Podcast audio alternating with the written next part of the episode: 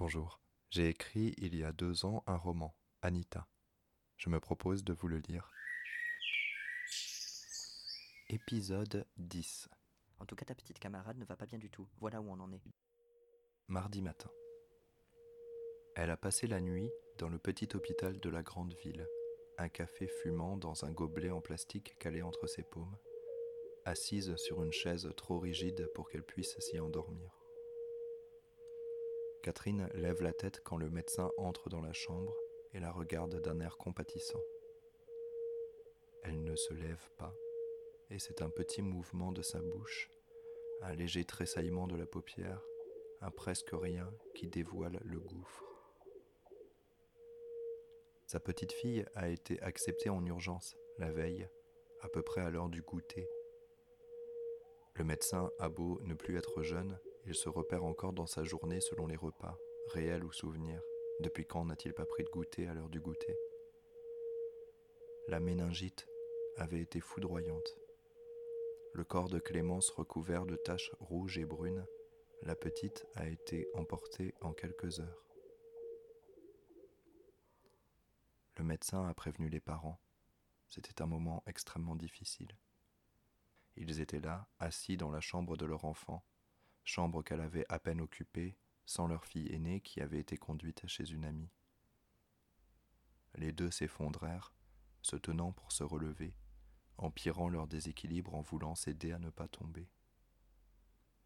Ni le médecin, ni l'infirmier qui était là ne les avaient aidés à se tenir debout, parce que s'il faut que la douleur terrasse, il n'y a qu'à la laisser faire on leur offrit du soutien pour se remettre sur pied une fois que la tranquillité du vide les eut enveloppés.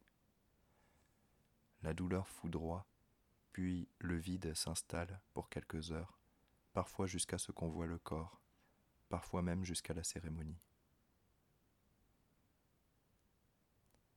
Le père partit à peine une demi-heure plus tard, sans dire un mot. Le médecin le suivit jusqu'au parking de l'hôpital et regarda sa voiture s'éloigner. En regardant une voiture se déplacer, il est très difficile de deviner que son conducteur vient de perdre son enfant.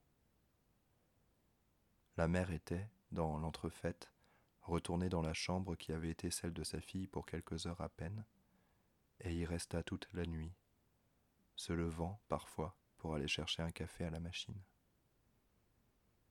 Catherine avait observé le point chaud dans son sternum laisser la place à un gouffre minéral, froid, sans odeur, qui creusait son thorax sans animosité, méticuleusement, rapidement. Un trou sans effondrement ni poussée brutale, en expansion sereine. Ça continua à creuser après avoir avalé sa colonne vertébrale, avalant aussi les jours, les semaines, les mois précédents, recouvrant tout le passé de la femme d'un voile rigide, poisseux. Plus rien ne serait dorénavant quelque chose qui vaille le coup. Catherine venait de perdre sa petite fille. Elle allait très certainement perdre son mari et son autre enfant. Catherine avait la certitude qu'elle ne se relèverait jamais de cette épreuve. Sa vitalité avait été traumatisée. Maintenant, il va falloir quitter la chambre, madame. Nous en avons besoin pour un autre patient. Vous savez ce que vous allez faire? Vous allez rentrer chez vous? Vous avez besoin d'être avec votre mari et votre fille maintenant. C'est important que vous soyez ensemble. Madame. Catherine n'a pas écouté le médecin. Elle est juste partie sans un regard, sans un geste, son café encore dans la main, et a marché jusqu'à sa ville, sa maison, sur le bord de la route nationale. Elle a marché pendant presque trois heures. Arrivée devant la porte d'entrée de sa maison, celle de sa famille, celle que son mari et elle ont achetée un peu après la naissance de leur deuxième fille qui était morte désormais, le gobelet toujours dans la main, Catherine s'effondre à nouveau, sans rien éprouver. Elle s'écroule, le trou est trop grand, il a atteint ses parois, elle s'annule c'est sa fille, celle qui est encore vivante, qui errait dans la maison entre la télévision et le placard à gâteaux, pendant que son père, au visage livide, restait assis dans la cuisine, face à une casserole de lait posée sur un feu éteint, qui a entendu le fracas du corps de sa mère contre la porte. Elle va voir, et quand elle trouve cette femme qu'elle reconnaît mal avec son nouveau visage mangé par le chagrin, elle a le réflexe de regarder les fenêtres aux alentours, pour s'assurer peut-être qu'aucun regard indiscret ne s'est posé sur leur malheur, et aide la femme vieille maintenant à entrer chez eux. Dans la tête de l'enfant, rien ne résonne que l'urgence de remettre de l'ordre dans la vie. Le désordre, à dix ans, c'est insupportable. C'est à peu près à ce moment-là que la tempête commence. Les nuages ont continué à s'accumuler toute la nuit, formant un couvercle épais. Le jour s'est levé et il fallait être attentif pour s'en rendre compte. Le vent est apparu au petit matin, et c'est aux alentours de midi que le ciel lourd s'est déchargé d'une pluie virulente, inéluctable. Un rideau d'eau s'est mis à onduler sur toute la ville et les champs alentours, soulevé par un vent changeant, tantôt droit, tantôt tourbillonnant. Tout est presque noir, partout, même en plein après-midi, et celles et ceux qui doivent se rendre au travail s'équipent au mieux. L'idée d'un parapluie est vite abandonnée. Il s'agit d'enfiler des doudounes et des parkas épaisses, des vêtements résistants qu'on prend pour les randonnées ou les aventures avec des capuches solides. À la télévision ou sur les smartphones, les informations locales parlent d'une tempête imprévisible, comme sortie de nulle part. Ils ont tous l'air ébahis, un coup météorologique impromptu. Un présentateur a même la phrase suivante Ça nous rappelle que la nature est pleine de surprises et que nous sommes bien peu de choses. La tempête est annoncée pour durer et s'amplifier. On enjoint à la prudence sur les routes, à sortir le moins possible, à prendre ses dispositions pour ne pas avoir à quitter son domicile au-delà du raisonnable. On parle de plusieurs jours. On parle de risques d'inondation, de dégâts importants et des équipes de secours qui vont être sur le pont.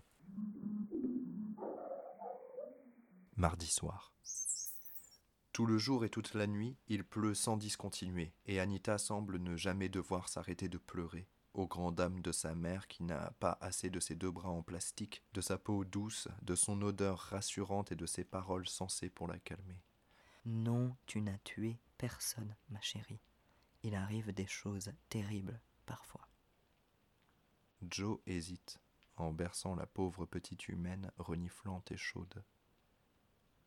Elle n'a rien répondu à la directrice de l'école quand celle-ci lui a touché l'épaule, assurée que tout n'était qu'un horrible concours de circonstances. À ce moment-là, Clémence n'était pas encore morte, mais le ciel était déjà lourd de mauvaises intentions. Peut-être, je dis ça comme ça, et il faudrait y réfléchir tranquillement, mais peut-être qu'il serait bon de penser à changer Anita d'établissement. Attention, je ne dis pas qu'il faut la punir de quoi que ce soit, mais vous voyez, vous le savez sûrement, des bruits courts et on est bien peu de choses pour les faire cesser. La petite Clémence n'a sûrement rien, mais ses parents sont des gens importants ici, et même s'ils sont intelligents et raisonnables, on ne peut pas vraiment savoir comment. Vous voyez, même la personne la plus sensée peut avoir des réactions idiotes quand elle croit son enfant en danger. C'est une espèce d'instinct parental. Enfin, je ne veux pas dire que vous avez quoi que ce soit à craindre, ou votre fille, et si vous décidez de rester, nous ferons au mieux pour la protéger de ses camarades.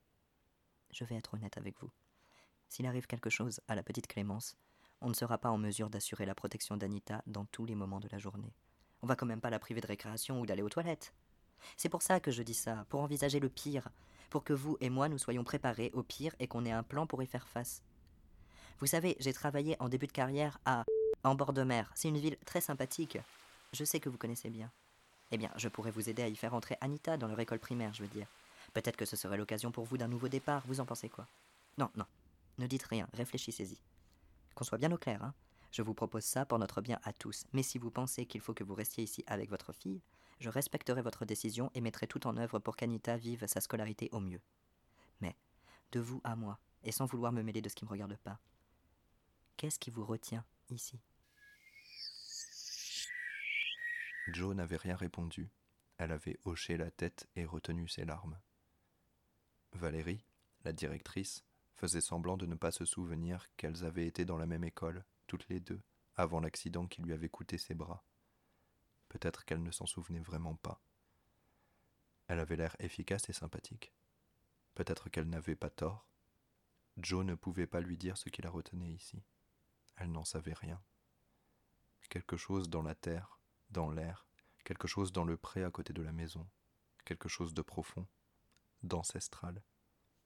Toute la famille de Joe a vécu ici depuis plusieurs siècles, elle le sait, elle a fait des recherches.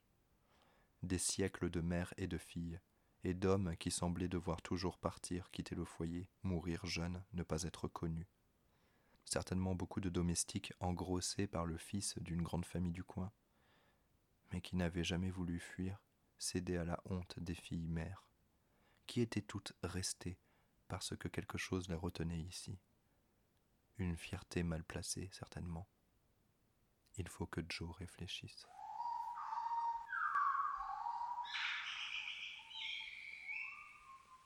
Presque tout le monde reste chez soi.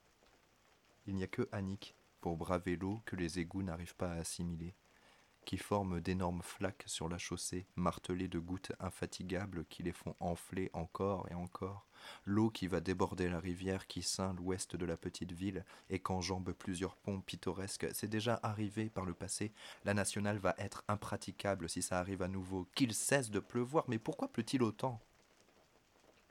Annick arrive absolument détrempée devant la porte de la maison de sa fille, et c'est son petit enfant qui lui ouvre qui semble être plus roux, d'un roux de plus en plus tapageur, ses grands yeux bleus de glace écarquillés devant sa grand-mère qui dégouline à n'en plus finir.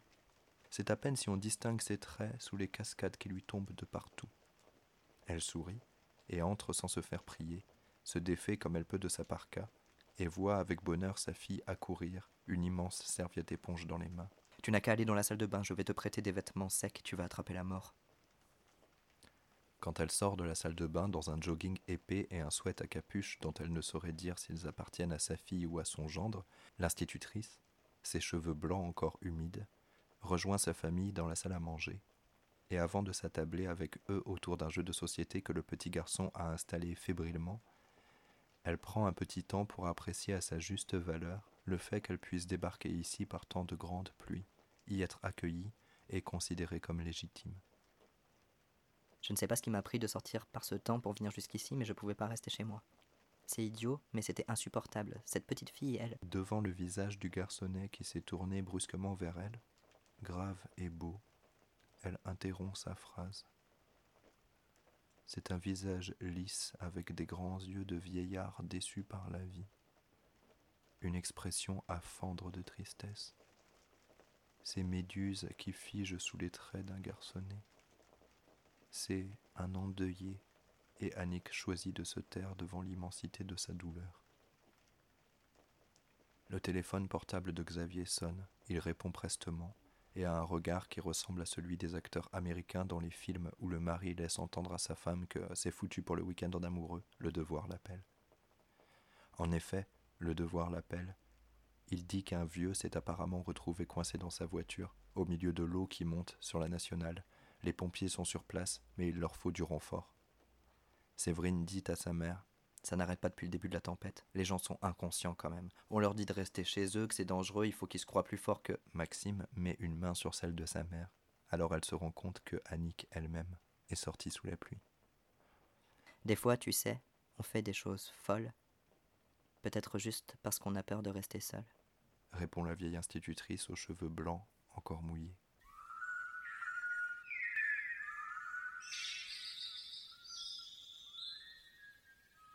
C'est la fin de l'épisode. J'espère qu'il vous a plu. Je vous retrouve demain et en attendant, prenez soin de vous et des autres.